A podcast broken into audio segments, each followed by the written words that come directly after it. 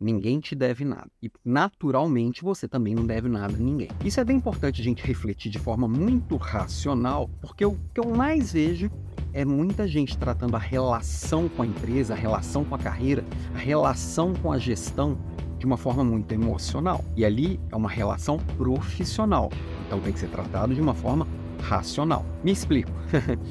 Às vezes você teve a oportunidade de entrar numa empresa muito jovem, sem muita experiência, e é natural você ser muito grato por isso, muito grato a quem te acolheu, e a gratidão faz muito bem, tá tudo certo.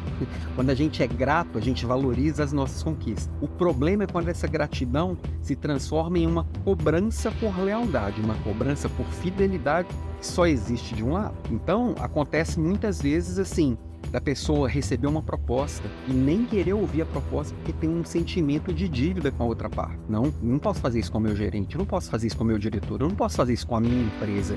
Minha empresa fala que aqui é uma família. Uma família não manda ninguém embora. Uma família não tem que dar resultado no final do mês. Uma família, se tiver dificuldade financeira, não bota os filhos para fora. Então, são relações diferentes. E aí a gente precisa tratar uma relação como ela é. Então, se você está numa empresa, é porque você dá resultados para essa empresa.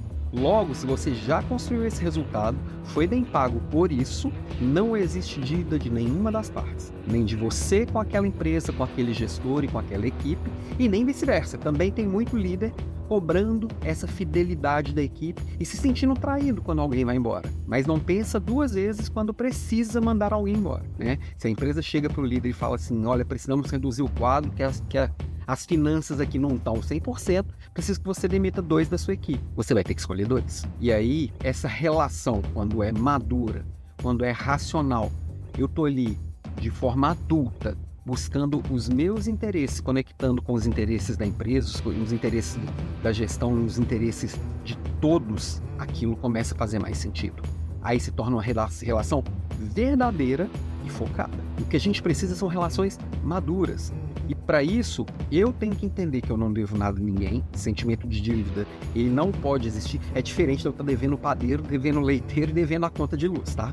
Isso é outra história, uma dívida financeira que é tratada de uma outra forma. Dívida de gratidão, a gente paga fazendo o que a gente tem melhor, de melhor bem feito. Eu não posso ficar o resto da vida devendo porque alguém estendeu as mãos para isso.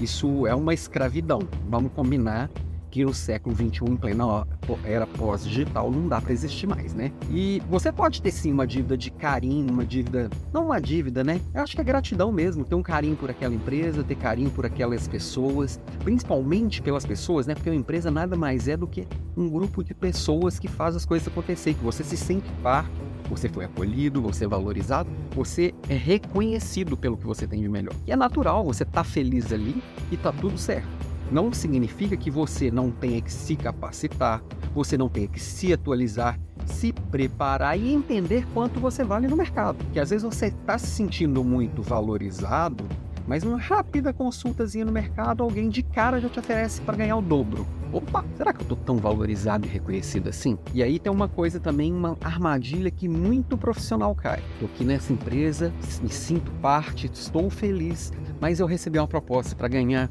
50% a mais. Aí eu chego para o meu diretor, lá para o presidente da empresa, para a alta gestão, falo que eu recebi essa proposta e que, que, e que vou aceitar. E eles fazem uma contraproposta cobrindo a oferta do outro. Por que não valorizou antes? Geralmente, isso acontece porque a empresa precisa ganhar tempo. Ela não pode abrir mão do que você construiu agora. Você conseguiu colocar tanta luz no que você tem de talento que você se tornou, entre aspas, insubstituível. Todos nós somos substituíveis, apesar de sermos únicos. E aí, às vezes a, a empresa não está preparada para aquela perda e ela precisa se preparar. Então, assim, vamos segurar um pouco para ver o que a gente faz. E geralmente o ver o que a gente faz vai ser pegar o que você tem de conhecimento e depois te liberar para o mercado. Só que aí você já perdeu aquela proposta, entendeu?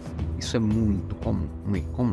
Então, sempre que você for comunicar que vai sair, comunica com clareza e com a decisão tomada. Não fica é, assombrado por uma contraproposta, porque geralmente não dá bom não, tá? A empresa e os líderes deveriam valorizar antes. Então, se você tem gente boa na sua equipe e tem a oportunidade de dar um mérito, de dar um aumento, de promover, faça isso. Não espera esse, esse profissional querer ir embora para você oferecer oportunidade. Quem é bom precisa ser desafiado, quem é ruim precisa ser treinado, precisa ser desenvolvido. Então você tem que colocar pilha na sua equipe, mas não tem que ficar ofendidinho quando querer ir embora, não. Gente boa, ou eu promovo dentro de casa ou eu promovo para o mercado. Eu vou desenvolver gente boa e essas e quanto melhor a pessoa for, mais ela vai ter consciência do seu interesse e vai buscar o melhor para si. Se eu não tenho condições de oferecer aqui, que a pessoa seja feliz em outro lugar. E muito obrigado por ter deixado seu melhor aqui enquanto esteve conosco. Tá tudo certo. Relação madura, relação de adultos. Não tem que ficar putinho, não tem que ficar ofendidinho, né? Então, para fechar o papo de hoje, fechar a semana, trago essa reflexão. Na verdade, uma provocação, né? Como sempre. Você não deve nada para ninguém. Ninguém te deve nada. Olha para os seus interesses e cobre as pessoas de buscarem também o que para ela é relevante. Se conectar com o interesse da equipe, o interesse da empresa, fechou e vamos voando junto enquanto estivermos juntos, até surgir algo diferente e algo que seja mais relevante. A partir da hora que eu olho para mim, é natural que eu olhe para o mundo. E o mundo tem que ser grande para realmente valer a pena. Ok? Beijo para você, tenha um ótimo final de semana e até mais. Tchau, tchau.